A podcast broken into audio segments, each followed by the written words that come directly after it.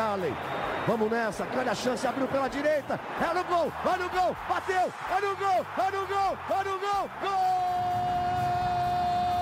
Adriano é o nome dele! Pegou, largou, tá viva dentro da grande área, o Fernandão bate, gol!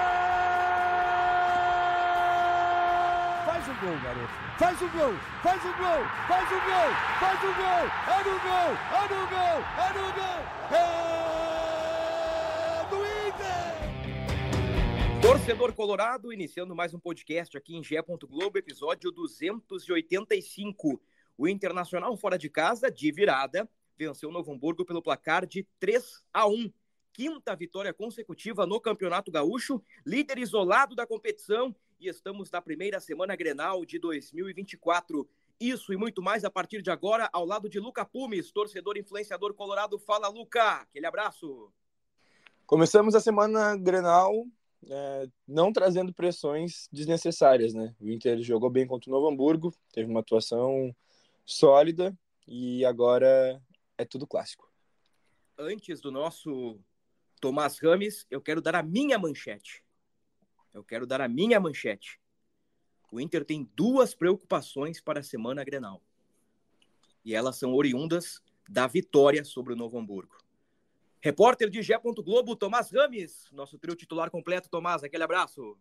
Um abraço, Bruno, um abraço, Luca, todos que nos acompanham. Fiquei curioso pela tua manchete, mas agora é o que importa, né? Chegou a hora do Grenal. Vamos ver como o Inter se porta, o que o Cudê faz e se a zaga corrige. Eu sou Bruno Ravazoli, repórter de Gé. Globo. Juntos nós formamos o podcast do Inter. Já são 285 episódios no ar, contando com esta edição. Meu amigo, meu irmão, camarada Luca Pumes, filho do seu Josué. O Inter venceu mais uma no Campeonato Gaúcho, desta vez de virada e com certa autoridade. É, a gente estava em dúvida no último podcast qual seria exatamente o time que o Inter ia colocar em campo.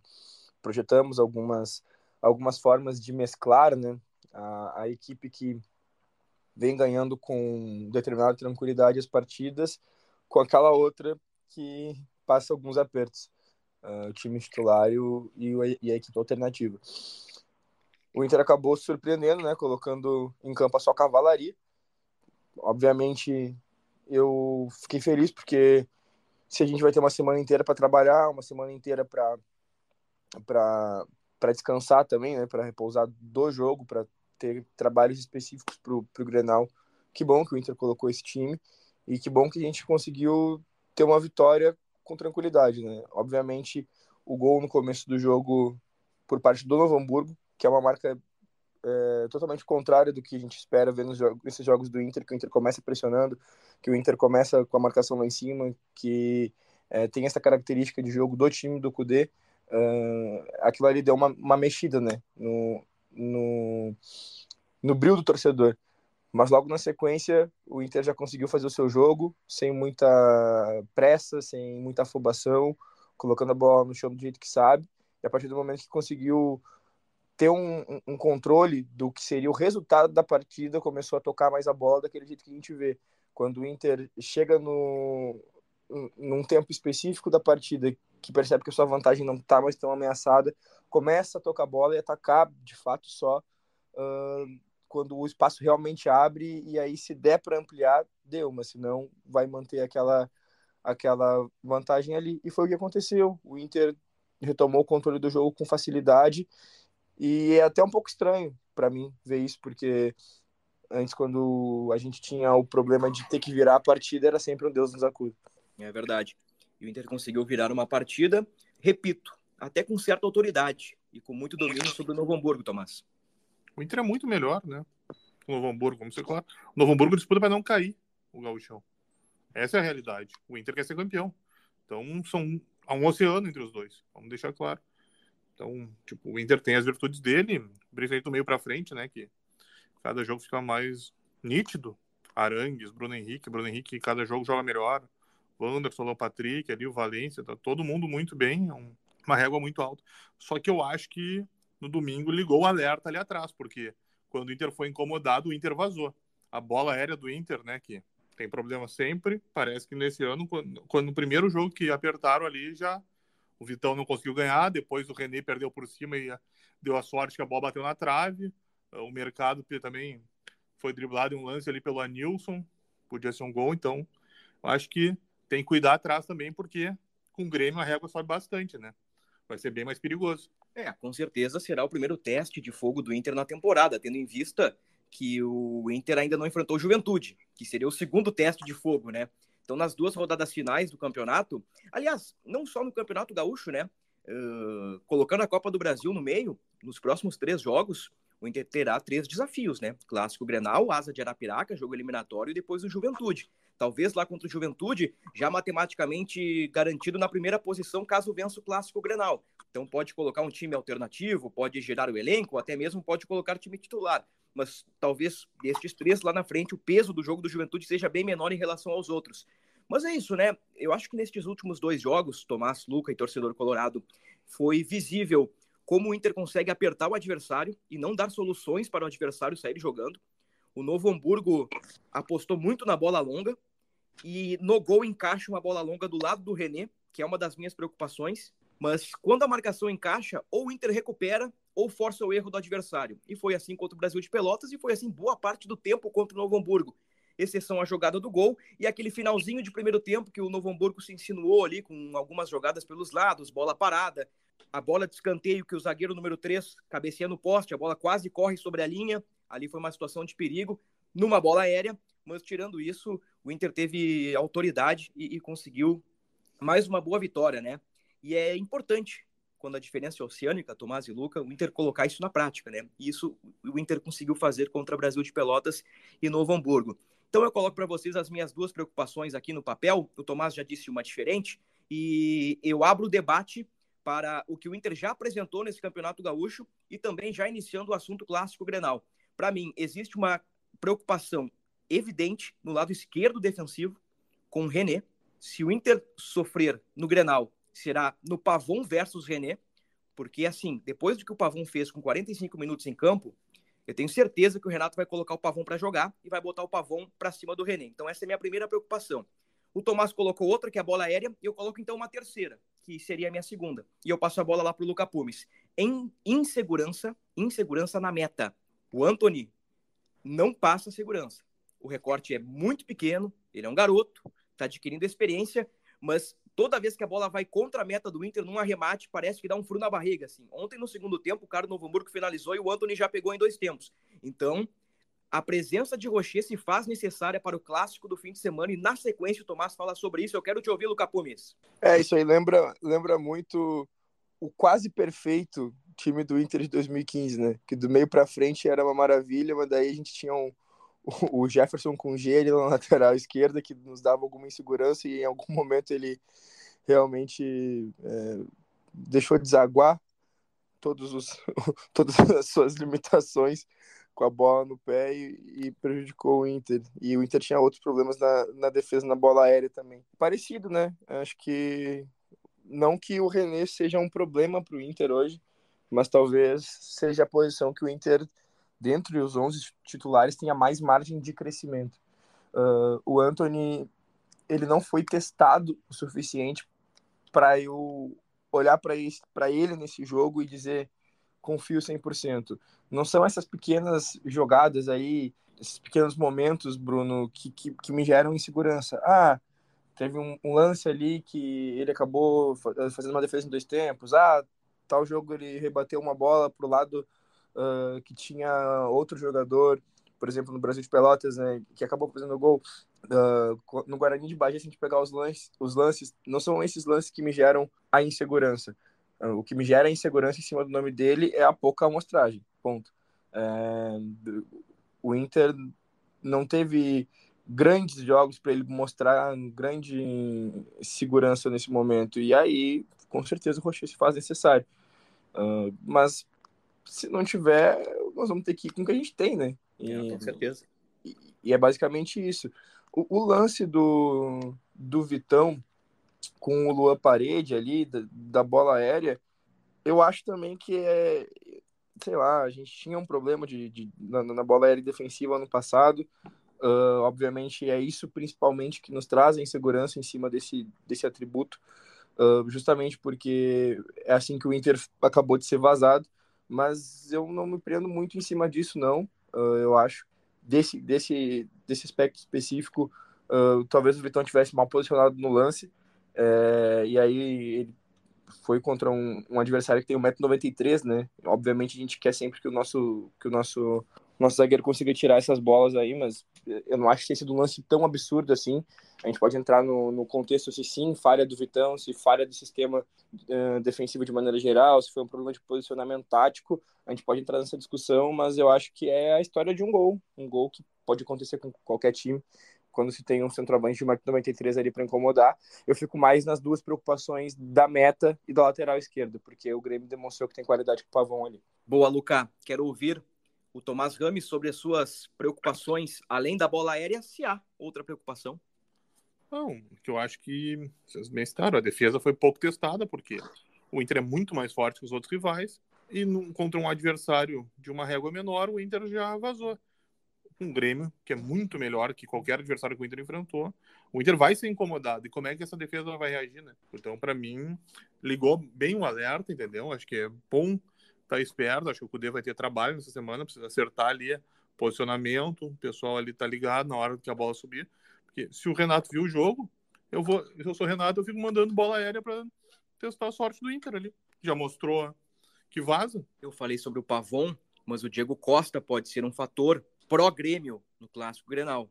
Um jogador de imposição, bom pelo alto, com boas arrancadas, bom finalizador. Então o Inter tem que ter cuidado se é que o Diego Costa vai jogar, né? Então, assim, do lado do Inter vai ter o mistério do Rocher, do lado do Grêmio vai ter o mistério do Diego Costa, vai ter o mistério da ponta esquerda. Talvez no Inter, Alário ou Maurício. Podemos discutir isso na sequência, mas são os mistérios, né? Do clássico Grenal e não poderia ser diferente, né? Uh, já somos calejados com estes mistérios pré-clássico. Mas, assim, voltando à parte defensiva do Inter, exaltamos a vários podcasts, né? Uh, as atuações do Inter, exaltamos Ener Valencia, exaltamos Alan Patrick, exaltamos Wanderson, na nossa opinião, o melhor jogador do Inter na temporada. Elogiamos muito o Bruno Henrique, mas eu penso que os últimos dois jogos, concordo com o Tomás, eles ligaram um alerta. Vamos fazer um recorte. O gol do Brasil de Pelotas. O cara tem vitória pessoal contra o René, bate cruzado e o Anthony espalma no pé do atacante. Contra, contra o Novo Hamburgo, o cara da ponta direita lá, o tanque, domina. O René demora um pouquinho, minha impressão, demora um pouquinho para encurtar. O cara tem espaço, cruza e o Lô Parede tem vitória pessoal sobre o Renan, sobre o Vitão. Não sei necessariamente se é uma falha, mas claramente ali o Vitão não se sobressaiu no lance, né? E aí a gente pode colocar o termo falha em discussão. E o outro gol sofrido pelo Inter, pelos titulares, ficou aí, né? São dois gols sofridos então, né? São dois gols sofridos pelo Inter contra o, o Brasil de Pelotas, o Novo Hamburgo, e tem mais dois lá do Guarani de Bagé, totalizando os quatro sofridos pelo Inter. Então acho que o, o Cudê precisa ficar atento a isso. Jogo aéreo, uma eventual insegurança de Anthony, que eu não sei como resolver numa semana de treinos, porque não é culpa do garoto, né? Ele é inexperiente, ele é muito jovem, ele foi testado numa emergência, sem Rocher e sem Ivan. Então é isso, né? Eu penso que estas seriam as preocupações para o Inter. Agora, em termos de notícias positivas, Luca Pumes, o Inter tem Alan Patrick com dois gols e duas assistências, o Inter tem Valência com três gols e três assistências. O Inter tem Wanderson com três gols e duas assistências. E tem Bruno Henrique com um gol e três assistências, além de Charles Arangues, que também já balançou as redes na temporada. Se do meio para trás nós elencamos algumas preocupações, que o Inter precisa ter cuidado com o adversário, que agora a régua vai subir, como destacou o Tomás, do meio para frente, o Inter está bem calejado para fazer um bom clássico Grenal, né? Com certeza, Bruno. E aí é uma coisa que é, é, é bem importante da gente falar, é que se a gente começa a falar das preocupações que o Inter vai ter, bom, a gente tem que falar também das preocupações que o Grêmio vai ter. Não há dúvida. Porque, vamos lá, a gente não pode fugir do roteiro que está escrito para esse clássico. O Inter é favorito, sim. Eu vi um tweet hoje mais cedo é, de um menino dizendo o seguinte: olha só, essa coisa de é, torcedor que tem medo e fica jogando a pressão para um lado e para o outro me incomoda, me irrita, que é sempre essa coisa, um se vacinando, né? Ah, o favorito é ele, o favorito é ele, sabe? Fica aquele empurra, empurra. Não, o roteiro do jogo diz: o favorito a vencer o clássico é o Inter. o Inter tem números que são timidamente melhores né, no, no, no, campeonato. Essa goleada aí que o Grêmio aplicou em cima do Santa Cruz, que em algum momento deu até um, um teve até um contexto de dificuldade para o Grêmio durante a partida, uh, aumentou um pouco os números, mas o Inter ainda uh, é líder com muito mérito desse, desse campeonato gaúcho. Desempenha melhor futebol, vence as partidas, acho que de uma maneira mais tranquila, e tem o jogo em casa. O Grenal é no Beira Rio. Isso já traz muita pressão para o Inter. Uh, e, e, a gente falar e a gente admitir esse favoritismo não, não é sobre trazer ou não trazer pressão é, para o lado vermelho.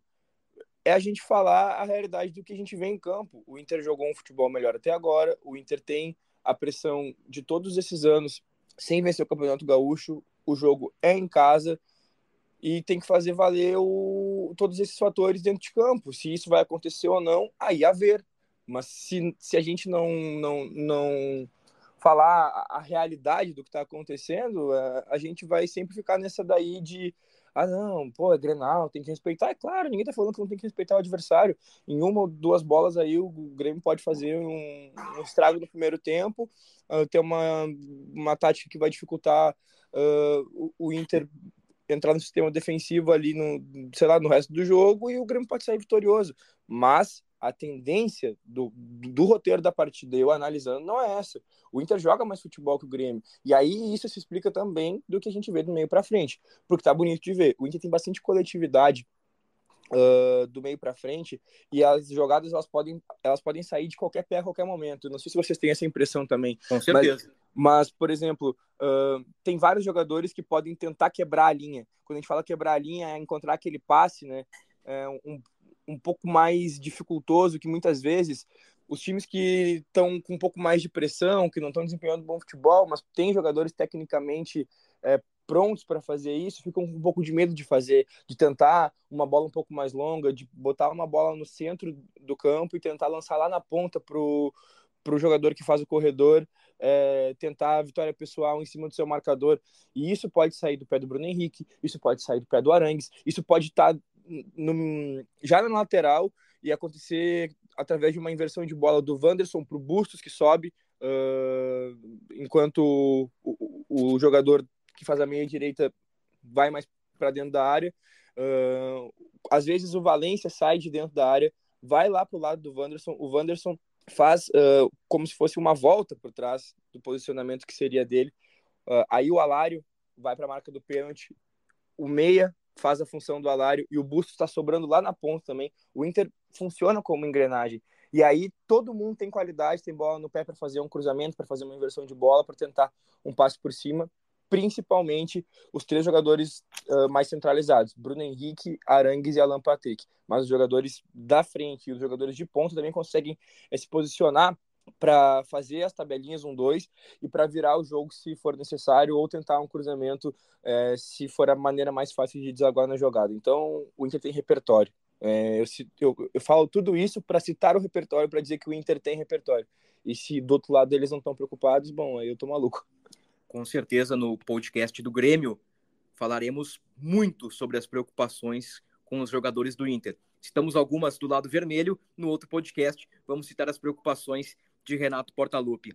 Tomás Rames e eu temos uma brincadeira quando a gente prepara o tudo sobre onde assistir Inter e Grêmio, onde assistir Inter e Novo Hamburgo, etc, etc. Tem as informações do jogo ali, desfalques pendurados, é um, é um resumão do jogo. E tem o campinho. Às vezes o Tomás monta o campinho do Inter com os bonecos, bustos lá na frente, o Wanderson lá do outro lado. E eu gosto de montar os caras ali no 4-1-3-2 bonitinho, como começa na teoria, né? Aí eu coloquei aqui para o Tomás, é, infelizmente o, o, o, podcast não tem imagens, infelizmente o Luca Pumes também não está conosco presencialmente, né? Uh, para eu mostrar o meu desenho aqui. Mas eu fiz exatamente como o Inter jogou contra o Novo Hamburgo e como o Inter tem se comportado quando tem a bola.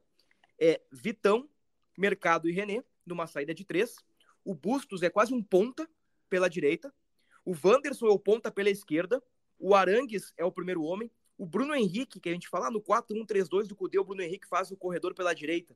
Ele, ele faz ali uma meia direita, né? E uma meia esquerda. Ele se movimenta por ali. Tem Alan Patrick também saindo da área, Alário e Ener Valencia. Com a bola é praticamente um Vamos lá, vou inventar moda aqui, um 3-1-4-2, que seria Vitão, Mercado, René, o Arangues, né? Aí Bustos e Wanderson dos lados, Bruno Henrique Alan Patrick na frente, os dois atacantes. Quero te ouvir, Tomás. Quer dizer, então, que o, que o Bustos vai lá pra frente, então, é isso vai, mesmo? Vai, vai. Ah, ele, ele... ah, tá curioso. Só, só uma curiosidade que me pegou agora. Como é que é a expressão que eu gosto? O, bu, o, o Bustos espeta. Eu fiquei, eu achei curioso, né? Porque quando eu desenho, tu não gosta que ele fique ali na frente. Não, mas aquele campeão eu gosto que os caras comecem na posição deles, cada um na sua. Aí durante o jogo é óbvio, né, que os caras vão se movimentar. Aliás, que bucha de Enervalência, hein, Tomás? Belo gol, né? Aliás, o Valência jogou muito bem, né? O Valência encheu o saco dos, da defesa, né? E no gol ali, ele recebe do Alan Patrick, ele pisa na bola, né? Mas ele se recupera e aí bota sem chance para o Lucas Maticoli. E no primeiro lance ele também ele rola, mas a bola desvia antes de chegar no Alan Patrick. E no último gol, o Lucas falou há pouco, né, sobre coletividade, se for ver, uh, o Alan Patrick aciona o Bruno Henrique, que tabela com Valência e aí cruza para o Wanderson, né? Tá aí os destaques do Inter na temporada. Não, e o que o Lucas disse é, é, é verdade absoluta. A qualquer momento, o Inter pode criar uma jogada através do seu centroavante, do seu camisa 10, do Wanderson, na subida do Bustos, e o Lucas resumiu perfeitamente. Isto se chama repertório.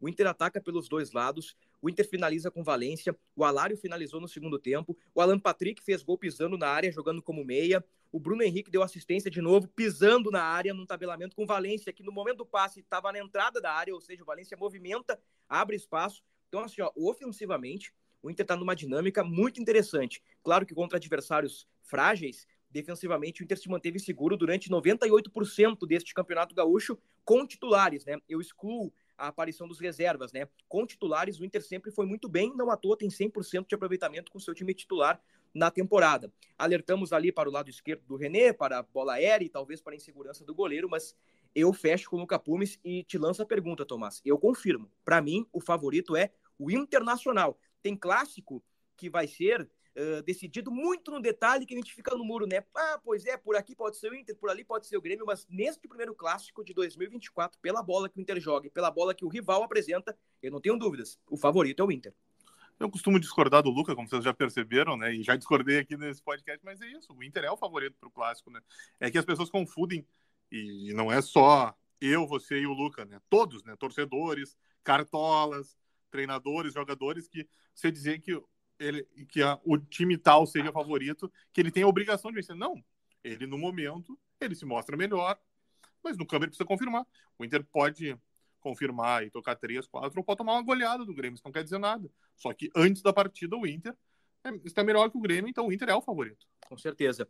Falei sobre o Valência com o Tomás, Citamos aí que o Wanderson é o melhor jogador do Inter na temporada. No último podcast eu citei que o Valência é o segundo melhor. E nesse ritmo aí, o Valência vai bater 20 gols, mais de 20 gols, e em algum momento vai se tornar o, o melhor jogador do Inter na temporada. Eu, eu não sei se eu já disse aqui no podcast, se eu disse na redação, se eu disse em casa. Atualmente, o meu jogador preferido do Inter é Ener Valência. Alguns dirão Alan Patrick, outros dirão Charles Arangues. Eu acho que é o caso do Tomás, talvez o Arangue seja o jogador preferido do Tomás, mas o meu jogador preferido é o Ener Valência. E eu quero que o Luca Pumes prepare a teoria dele do Valência com o Nilmar, que estamos a dois podcasts prometendo. Então te prepara aí, Luca, que eu vou ouvir o Tomás aqui sobre o Rocher e quero te ouvir sobre a tua teoria de Ener Valência e Nilmar. Grenal, Tomás. Tu que é o cara da informação. Joga Rocher ou Anthony? Coloca aqui Bruno, por favor, adicionar contato aqui, Eduardo Tchatcho Cudê. Essa resposta ainda. Eu tenho um aqui que ele nunca me respondeu o WhatsApp. Às vezes nem recebe a mensagem. Mas é esse mesmo o contato, vou te dar. Então já vamos dar informações. Brincadeiras à parte. Uh, se nós acabamos de falar sobre favoritismo em Grenal, Grenal sem mistério também não é Grenal, né? Precisa ter algum. E o Inter, né? Tem o seu, que é o Rocher, que é justamente nisso. O Rocher tem um problema na costela. Curiosamente, foi, foi informado no último Grenal, né, que até então o Rocher tinha um desempenho no Inter muito alto, né, principalmente nos jogos da Libertadores, e no Grenal o Rocher falha, né, nos dois gols. E aí depois do Grenal, o presidente Alessandro Barcelos vem e fala que o Rocher jogou no sacrifício e que ele teve uma uma fissura na costela. O Rocher, pela importância que tinha o clássico e depois depois ainda tinha que o Inter, o Inter ainda ia tentar uh, uma vaga para Libertadores, que eu já tinha dito que não ia rolar, mas ele queria ajudar. O Inter não consegue, mas o Rocher segue jogando, inclusive vai para a seleção do Uruguai, comenta sobre a dor, né? E o problema persiste. Existe uma esperança que durante as férias, uh, pelo fato dele não ser exigido, melhorasse, mas aí ele volta e na semana de treinos ele já volta a sentir e o Inter o afasta. Reina aí a dúvida. Vamos lá. Já foram nove jogos na temporada. O Rocher não foi relacionado. Uh, o Rocher faz trabalho sem queda. Ou seja, é um trabalho com restrição, né? Goleiro sem queda não faz muito sentido, né? Então, deixa eu colocar de outra forma. E a... Se Rocher aparecer no Grenal, será surpreendente, pelo que sabemos até agora. E pelo que o, o Rocher fez no ano. Ele não foi relacionado para nenhuma partida e ainda treina sem impacto. Exatamente. E se pegar a coletiva do Cudê, o Cudê diz: uh, Ah, nós precisamos de jogadores 100% com 100% da condição. Uh, alguém que nem treina com os companheiros, ele não tá 100%, né? E se ele não tá 100%, ele não vai ficar em sete dias 100%. Ou seja, seria mais uma vez o sacrifício do Rocher. É. Então, assim, início da semana Grenal, aqui, provável Inter. Hoje o provável Inter tem Anthony pelas informações que o Tomás apresentou, hoje o provável Inter tem Anthony. A frase que o, que o Cudê fala depois do jogo. É uma lesão onde não podemos marcar o tempo quando estará 100%. Ó, ele já está dando o indicativo que ele precisa do cara 100%. É um tema que nós não podemos adiantar o processo. Veríamos como estará na semana. Será precipitado falar agora da situação. Ou seja, ele já citou ali durante a resposta dele o 100%. É. O que eu vou dizer para o Rocher vale para o Diego Costa. Vou falar sobre o Rocher no podcast do Inter, porque estamos no podcast do Inter, e falarei sobre o Diego Costa quando eu estiver no podcast do Grêmio. Não vale arriscar. Não vale arriscar. Dos Grenais, este é o que menos vale. Ah, mas ele vale a liderança. É verdade, mas o Grenal, o próximo, talvez valha título. E lá no Campeonato Brasileiro, talvez valha outra coisa. Liderança no Campeonato Brasileiro. Então, assim, ó, de todos os clássicos, talvez esse seja ou com certeza. Eu vou trocar o talvez por com certeza. Este clássico com certeza é o que menos vale. Então, daqui a pouco, tu coloca o Rocher no sacrifício, o cara cai, machuca a costela de novo, tem que começar do zero, ou o cara retrocede. Não tem porquê. Não tem porquê. Então, se o Rocher, é minha opinião, né? Se o Rocher não estiver 100%, que vá o garoto Anthony para o clássico Grenal e que se passe toda a confiança do mundo para o garoto que, repito, tem poucos jogos como profissional, são oito jogos e meio, ele está buscando seu espaço, ele está adquirindo experiência, ele está ganhando confiança, então que se dê continuidade para esse garoto até que o Rocher esteja 100%, a não ser que de sopetão intercontrate alguém nesta semana. Vamos lá, Bruno. Uh, nós estamos há pouco, eu falei, né, sobre a questão de jogar bola na área, né, para aproveitar as dificuldades que o Inter mostrou. Se o Rocher estiver em campo, você acha que o Renato não vai mandar jogar a bola aérea para ter trombada do atacante com o Rocher? Claro que vai. Isso não quer dizer que o, o Grêmio vai ser maldoso com o Rocher. Não, mas futebol é um esporte de contato, né? Então eles vão usar o corpo para tentar levar vantagem. É. E malandragem faz parte do esporte, né? Já diria o técnico do time rival.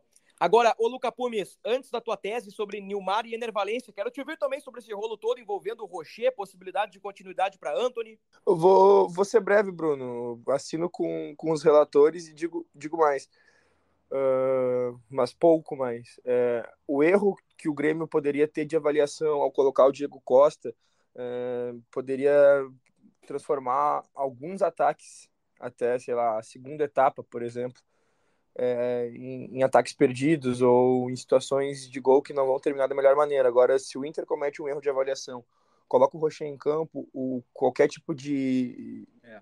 consequência desse erro pode ser capital. É, o erro pode ser fatal, né? É, a gente está falando, a gente tá falando de posições que uma é, talvez seja a mais privilegiada do futebol, porque o, muitas vezes a, o time joga para que a bola chegue no teu pé e a outra é a mais injustiçada. Enfim, é, jogar no gol, todo mundo sabe qual, quais são os grandes, as grandes dores de um goleiro, né? Dentre, sei lá, poder fazer uma partidaça e no final sair como vilão ainda às vezes uma partidaça não com grandes defesas, com uma, as mais acrobáticas, mas uma atuação segura, fazer tudo certinho e aí no final, um, uma fração de segundo, se transformar no vilão de uma semana inteira. E se tratando de um Grenal, tu, tu vira um vilão histórico, né? É, porque sempre, dependendo do contexto, vai se voltar naquele jogo em que tu falhou. Então, se o Inter tiver dentro da sua avaliação a certeza de que a possibilidade de lesão é totalmente minimizada, que ele tem ritmo para jogar uh, e, que, e, que, se até então não se fazia trabalhos específicos para chegar nessa semana é, e fazer um intensivo, por exemplo, para ver se tá tudo certo pro Grenal e aí dá certo. Não sou eu o, o médico, não trabalho no departamento de fisiologia, não, não posso contestar, mas a tendência não é essa, né? A gente tem que, a gente tem que dar, dar essa, essa analisada. E aí que, que, que fique para para a comissão técnica do Inter nos explicar depois o porquê sim ou porquê não disso ter acontecido. É. Só o que eu acho uh, é que o Inter poderia dar novas informações sobre a recuperação do Rocher. A gente fica muito uh, dependente das falas do técnico Eduardo Cudê e em alguma eventual entrevista de dirigente, né? E por vezes, numa entrevista com dirigente, com uma pergunta só, numa coletiva, tu acaba perguntando do Thiago Maia, do Borré, do goleiro, do lateral esquerdo, do zagueiro, aí tu esquece do Rocher, né? Que na entrevista com o dirigente fica em segundo plano. Mas eu sinto falta, assim, tipo, Rocher foi pro campo, ainda sem queda, tal e tal coisa, sem prazo para retorno. Sabe uma coisa e não é uma explicação para o Tomás, é uma explicação para o torcedor que está nos ouvindo, né? Nós estamos aqui só fazendo meio campo, né?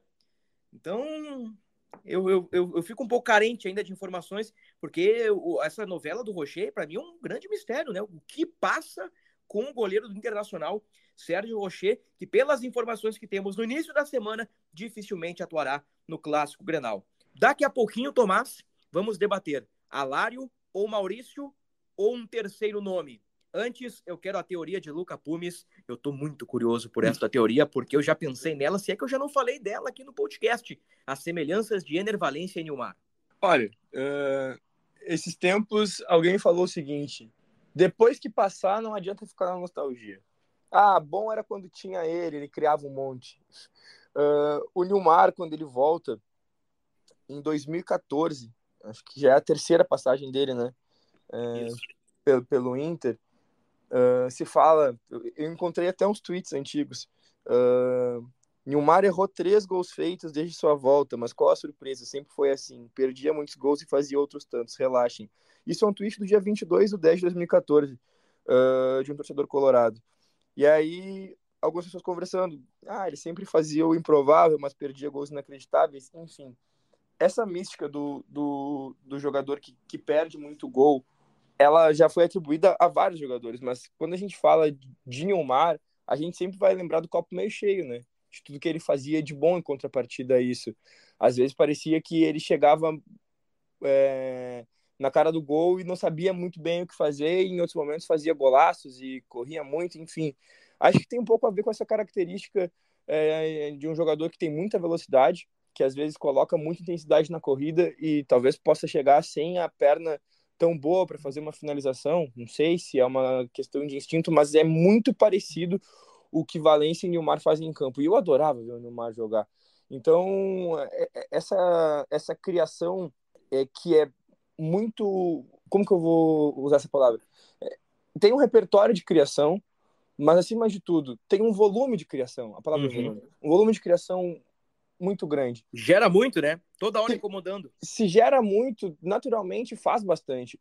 Eu não me surpreenderia, Bruno, se já nesse ano Ener Valência entrasse, por exemplo, entre os artilheiros do novo Beira-Rio. O Edenilson tem 35 gols, por exemplo, uh, no, na história do novo Beira-Rio. Uh, eu acho que esse ano o Valência tem, tem muito para começar a figurar ali entre os, os cinco maiores artilheiros do novo Beira-Rio é, que são pequenas marcas para o torcedor, mas que já vão nos demonstrando a grandeza daquele jogador e como é bom contar com aquele jogador naquele momento. E aí, obviamente, por exemplo, sei lá, um, um centroavante tipo o Alexandro, máximo respeito ao Alexandro, é, é um jogador que está na história do Inter, eu, eu gostava de ver ele jogar, mas o torcedor incomodava um pouco que ele ficava um tempo com seca de gols, é, ficava um tempo sem, sem fazer gols, mas é que ele era pouco acionado. Aí se começava a se criar a, a, a teoria de que ele estava sendo pouco acionado, e aí ele só teve duas, três bolas para bater, e ele não é obrigado a fazer gol em duas, três bolas. cara, quando a gente tem um, um centroavante tipo Ener Valência, a gente não entra nunca na discussão de que se ele é ou não um pouco acionado. Ele cria para ele mesmo. E quando um time funciona, como esse time do Inter funciona, através de repertórios, com jogadores bons para criar, como Bruno Henrique, Arangues, Alan Patrick, que a gente já falou aqui, com jogadores que sobem pela lateral, jogando muito bem, mais ainda, porque daí ele pode criar para ele mesmo e ele ainda recebe dos outros e volta e meia ele participa da criação da jogada para outros uh, companheiros fazerem gol como ele fez uh, no primeiro lance com o Alan Patrick, que ele ele tá numa posição que normalmente a gente vê o Wanderson chegar, que é ali no, um pouco mais é, para o lado esquerdo da grande área, consegue ter vitória pessoal do marcador e encontra um jogador melhor marcado, mais ou menos dentro da grande área, ali mais próximo à marca do pênalti, onde poderia estar ele mesmo, ele mesmo jogando. Então, isso demonstra também uma variação muito grande do, das capacidades dele de se posicionar e render nas outras posições. Eu acho que ele é um jogador de extrema importância para o Inter, é, raro, com características raras, e esses gols que ele acaba perdendo de vez em quando não dizem nada do quanto ele nos entrega por outros, por outros lados. E isso, para mim, se assemelha muito ao que fazia o nosso menino bonito, o menino do Beira Rio, o nosso maravilhoso Nilmar. Tweet de Marcos Bertoncello, nosso colega de GZH. Entre aspas, tempo necessário para marcar 16 gols pelo Inter. D'Alessandro, 68 jogos. Era um meia, né? Um camisa 10, não era um atacante.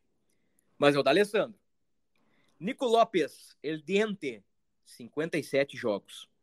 Paolo Guerreiro, 37 jogos. Diego Forlan, 36 jogos. Ener Valência, 35 jogos.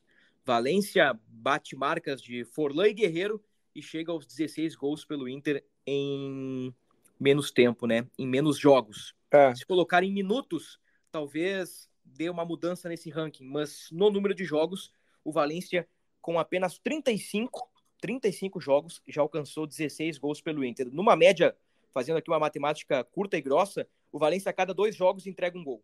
É isso aí. E ele gera muito, como disse o Luca Pumes. Agora eu quero provocar o Tomás Rames. Antes de voltarmos à semana Grenal, Tomás Rames, quem joga, jogou mais, eu quero uma comparação. E não precisa argumentar muito, eu quero que tu saia do muro. Quem é melhor, Nilmar ou Ener Valência? Nilmar. Quer argumentar? Ah, tá, não. Tu tinha dito que era só pra. Ah, pou, poucos argumentos, mas rápido. Ah. É, o Nilmar tinha uma velocidade absurda. O drible do Nilmar era muito bom. É só lembrar o golaço que ele faz contra o Corinthians. E ele, sem dúvida, perdia muitos gols, mas uh, eu acho que o combo do, Neymar, do Nilmar era ainda melhor que o do Valência. E aqui nos números, óbvio, os números Valência são bons. Mas uh, se pegar o Forlan, não, era, não jogava na posição do Valência, né? Então talvez esses números do Forlan, que é, a torcida acha que ele não tenha ido tão bem, acho que os números do Forlan aqui chamam ainda mais atenção que os do Valência. O Forlan ele começou o brasileiro de 2013 como artilheiro, né? O Inter chegou à liderança com Dunga muito por conta dos gols do Forlan. Mas muito bem, né? Já criamos uma teoria aqui, o Luca apresentou a teoria, a teoria dele, eu, eu concordo, já, já tinha, acho, se eu não disse no podcast, eu disse na redação que o Valência lembrava o Nilmar em alguns aspectos e o Luca pontuou estes aspectos. O Tomás, joga Maurício, Alário ou um terceiro homem no meio-campo barra ataque do Inter? Maurício. Seguro? Ah, não, calma. Aí não, né? Foi tão convicto que eu, opa. É, o Inter se apresenta na terça de manhã, né? Mas. Uh, Grenal, por mais que o Cudê goste de um time para frente, também precisa preencher o meio precisam outras atribuições. O Maurício é muito importante para a engrenagem do Inter, né? O Maurício não só conduz e tem o chute de média distante, que também é importante, né? Como o Maurício sabe fechar o espaço, o Maurício é importante, principalmente até pelo busto subir bastante. O Maurício ajuda ali do lado. Então, e por tudo que ele oferece e pelo carinho que o Cudê tem por ele, eu aposto no, no Maurício não entendam como tons críticos ou tons elogiosos, não é isso que eu proponho na minha frase mas eu quero pegar dois jogadores e fazer uma comparação. O Bruno Henrique, pelo que apresentou, garantiu espaço no time titular para o Grenal. O Alário, pelo que apresentou, não garantiu seu espaço para o Clássico Grenal. Então, assim, ó, do time que jogou contra Brasil e Novo Hamburgo, eu penso que há uma lacuna, que é exatamente a vaga do Alário. Penso que o Alário não garantiu o seu espaço e penso como o Tomás. o Cudê vai dar uma preenchida no meio-campo do Inter. Agora, há pouco o Tomás disse algo sobre o Rocher que talvez valha para o Maurício. O Cudê quer, quer escalar os caras que estejam 100%. E o Maurício ficou fora do jogo contra o Novo Hamburgo porque não estava 100%. Talvez o período de treinos na seleção não tenha se comparado à pré-temporada. Talvez não, né? Com certeza, né? Porque o Maurício sequer jogou, sequer ficou no banco contra o Novo Hamburgo. O período de treinos do Maurício na seleção foi totalmente diferente da preparação dos caras na pré-temporada. Então, como eu não tenho certeza do Alário, eu tô com uma incógnita agora do Maurício, que eu não sei se não vai ser uma alternativa para segundo tempo. Assim, ó, se o Maurício estivesse 100% participando da pré-temporada, aquela loucura toda, cara, assim, ó, todo mundo 100%, todo mundo igual, o Maurício é titular do Inter. Eu acho que isso não tem discussão. Mas pelo contexto do Maurício, eu não sei se ele está eu não sei se ele está, e acho que o Inter nem vai abrir essa informação durante a semana, se o Maurício está no mesmo nível dos outros. Então eu não me surpreenderia, até brinquei no nosso grupo de WhatsApp, se Johan aparecesse por ali para preencher o meio campo e por. o Tomás fez uma cara assim, impagável, cara. Eu, eu não consegui continuar, Luca Pubis. Eu falei Johan e o Tomás, cara, o Tomás risada, puxou na minha frente. Que risada gostosa que tu deu, Bruno. É, não, foi. Tô contagiado. 100% espontâneo. Não, é, é, assim, Tomás. Eu não tô dizendo que vai jogar o Johan, que eu quero que jogue o Johan. Eu só tô criando cenários. Eu acho que o Alário não garantiu a posição dele. Eu penso que o Cudê vai preencher o meio campo. E pelo, pelas amostras, não sei se o Maurício está 100%. O Maurício tem 20 e poucos minutos jogados pelo Inter na temporada. Então, a terceira alternativa, se, se ele não vai de Alário e não vai de Maurício, para mim, hoje, na hierarquia, a terceira alternativa é Johan. Eu só tô abrindo esse leque, eu só tô abrindo essa possibilidade. Parabéns pela reação, Tomás. Pena que não temos câmeras nessa edição. Bah, que me chamou a tá atenção, porque... Como eu queria estar tá aí hoje.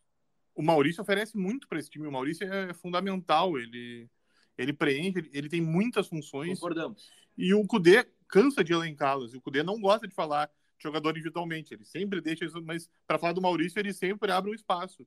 E o Johan, ele ainda não conseguiu demonstrar todas as virtudes dele. Então, eu não vejo isso. O, o Johan não tem conseguido oferecer o que o Maurício oferece, e mesmo para trás. Quando tem que ajudar, o, o Johan não tem a contribuição que tem o Maurício. Então, não. não. E outra, o Maurício pode não estar, tá, mas o Maurício estava jogando, né? É bem diferente do, do Rocher. O Rocher não jogou. Esse é um bom ponto. Esse é um bom ponto. O Rocher não jogou. O Maurício estava jogando. E o Maurício está jogando com seleção, né? Então a régua sobe, né? Nós estamos falando justamente em régua subir. O Maurício está jogando. Óbvio, ele passou teve um problema, a seleção fez um fiasco, mas a régua, o Maurício está enfrentando um time grande. É.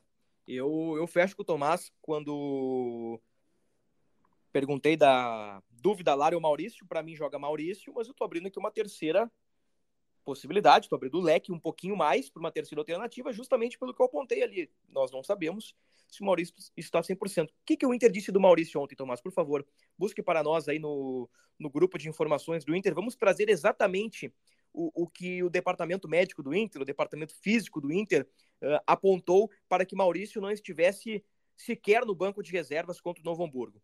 Tomás está buscando ali a informação e eu passo a bola para o Luca. Aí já encaminhamos o encerramento do nosso podcast. Ah, Pode mandar aí, Tomás. Maurício, Wesley e Bruno Gomes realizam atividades específicas com a preparação física. O objetivo é otimizar a condição física para atingir os números do elenco, do elenco atual. Ou seja, ele aprimora a condição física. É o que o Inter chama de retreinamento, que é por onde passa também o Matheus Dias, que teve a lesão que acabou cortando da, da do pré-olímpico. Então é informação que o Maurício não está no nível dos demais, mesmo treinando e jogando com a seleção. Mas ele tem um nível, né? Aí que tá. Ele tem uma semana para subir. Ele não está vindo. Uhum. O, o Rocher tem outro estágio, é isso que eu estou claro, querendo claro, claro, perfeito, perfeito. Bom, assim, se nós antes interpretamos que Rocher dificilmente joga, nós aqui interpretamos pelas informações que Maurício provavelmente será titular do meio-campo do Inter, se o Cudê tecnicamente optar por Maurício e não por Lucas Alário. Quero te ouvir, Luca Pumes, para a gente fechar o, o, nosso podcast. Não, eu acho que todo mundo está falando a mesma língua. Uh, acho que é evidente a qualidade do Maurício, a, o, o que ele entrega em relação a características diferentes. É um jogador uh, com, com um repertório, com certeza, é, maior do que o do Johan, uh, que no começo da temporada já demonstrou aí uh, ter qualidade para fazer parte do grupo, foi uma adição com certeza. O Alário ele não conseguiu se credenciar a ser titular nesse, nesse Grenal ainda, mas eu, eu trago um pouquinho da, da dúvida se o Cudê não vai entender o Alário como uma peça é, que funciona nessa engrenagem. Ah, é que ele não fez muitos gols, enfim, mas o Inter jogando com ele ali naquele espaço, uhum. querendo ou não, dá certo. Não estou dizendo que. Bom ponto, Lucas. Não estou dizendo que isso uh, é o correto. Eu, eu entraria com o Maurício. E aí o que o Tomás traz também me faz sentido, assim como o que tu traz. Ele não, ele não, não tá com nível físico ainda, mas e aí? Será que essa semaninha não é o suficiente para para que ele para que ele desempenhe o suficiente para se credenciar ser titular? Bom, uh, aí a gente vai ter uma, uma diferenciação, por exemplo, na função tática do Alan Patrick. E aí, será que é, é, é interessante para o Eduardo Cudê fazer essa mudança tática do Alan Patrick? Será que não é melhor dar sequência para o Alário para que o time continue jogando da mesma forma que está jogando agora? São formas e formas de ver, mas eu acho um pouquinho mais difícil é, que seja um terceiro. Eu acho que se o Maurício demonstrar que sim, está suficientemente bem físico, suficiente, que ele está fisicamente bem uh, o suficiente para ser titular no Grenal, ele pode figurar ali, mas mesmo assim, se ele demonstrar é, toda essa evolução física, talvez não seja o suficiente para querer que as mudanças táticas é, já apareçam aí e o Alan Patrick tenha o seu, o seu posicionamento mudado, já que o Alário não vai estar ali, ele vai ter que chegar um pouquinho mais à frente. É. A minha interpretação é que com este esquema, com o Alário, dois jogos seguidos, né, e talvez três no Clássico Grenal, o Cudê está preparando o time, está preparando o modelo para a chegada de Borré, que tudo indica, eh, tudo não, né? Muitos caminhos apontam para que Borré chegue antes do dia 7 de março, né? Inclusive, o Werder Bremen já admite a possibilidade de liberar o Borré nos próximos dias. O Werder Bremen brigava contra o rebaixamento, emplacou umas vitórias consecutivas, já está lá na sétima, oitava posição, deu uma melhorada, então talvez eles liberem o Borré. O colombiano não poderá jogar Campeonato Gaúcho, né? Inscrições encerradas, mas poderia ficar à disposição para a Copa do Brasil, dificilmente para o jogo do Asa, né? Mas para a Copa do Brasil, caso o Inter avance pelo Asa, e início de Campeonato Brasileiro e fase de grupos de Copa Sul-Americana. Nosso Bruno, tempo esgotou. Fala, bem, Lucas. Bem, rapidinho, eu, eu, dei uma olhadinha nas últimas, nas últimas edições da Bundesliga e não tem, não consegui encontrar qual é o número mágico deles, como é o 45 pontos aqui para fugir do rebaixamento. Ah, é mas, nas, mas nas últimas, até porque são 18 equipes, né? Enfim, são só é, dois é. rebaixados e um e o terceiro joga, é, joga é, um playoff contra o terceiro colocado da, da, da segunda divisão. Aliás, mas, hum. desculpa, Luca. Brasileirão fica uma dica aí pro pessoal que gosta do mata-mata. 17 versus quarto da Série B. Eu assino agora por um duelo assim. Eu adoraria, inclusive, eu em 2016 demais. poderia ter feito alguma diferença. Mas vamos seguir. Uh, eu, eu, Com aquela barca lá, acho difícil, Lucas. Ia ser bem interessante. É, uma partida a mais para a gente se iludir, se estressar. Uh, mas nos, nas últimas temporadas, esse 16 colocado ficou com 33 pontos. E o Werder Bremen já está chegando aí na casa dos 30, né? Ele, se não me engano, está com 29 pontos, ainda tá. tem 12 rodadas. Escapou. Uh, esse, esse número de 33, ele não é um número mágico, porque indo um pouquinho mais para trás, outros times chegaram a fazer 35, 36, 37 pontos, mas é, pelo, pela maneira com que o Werder Bremen se coloca hoje na competição, ele está bem distante dessa, dessa matemática. E aí, isso é, é, provavelmente um dos fatores que mais explica né, essa mudança uhum. aí de, de postura do Werder Bremen pela negociação do Borré. E aí a, a esposa do Borré posta um, um, um, story no, num aeroporto, vai fazer uma viagem de família, a torcida do Inter já tá, meu Deus, tá vindo pra Porto Alegre, não sei o quê. A gente é. tem que ter um pouquinho de calma aí, mas é, é legal a gente começar a projetar ele por aqui. Com certeza vai ser uma adição muito grande, né, Bruno? Com certeza. Eu tenho que encerrar o podcast. Eu tenho três perguntas para vocês. Não argumentem é, é no sim ou no não, tá? Se quiserem argumentar, próximo podcast. Tomás Gomes, Bruno Gomes, boa contratação não estarei no próximo podcast. Estará de férias, tudo bem. Então, tu argumenta em casa. Bruno Gomes, foi boa a contratação? Sim, tô feliz. Luca respondeu. Tomás? É, boa, mas eu fiquei curioso, né? Porque me chamou a atenção o fato, né? De ele estar, ter estado no Inter, sair e voltar. Mas é uma boa contratação. Wesley? É boa contratação. Luca? Boa contratação. Fecho com vocês. Acho que são duas boas contratações. O Inter precisa de um lateral esquerdo titular, Tomás, sim ou não? Ah, acho que sim. Era uma provocação podcast, mas como nós, nós ficamos muito no Grenal, a gente pode debater isso no próximo episódio. O Inter precisa de um lateral esquerdo titular do Capume, sim ou não? Sim.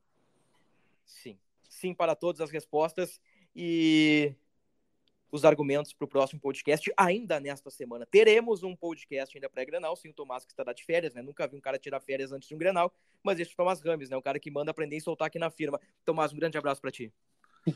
Um abraço a todos. Pô, então vamos pro palpite, né? Para eu poder ah. participar também, pô.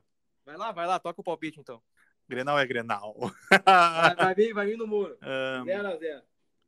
0x0 é sempre um bom palpite clássico, né? 2x1 uh, um pro Inter.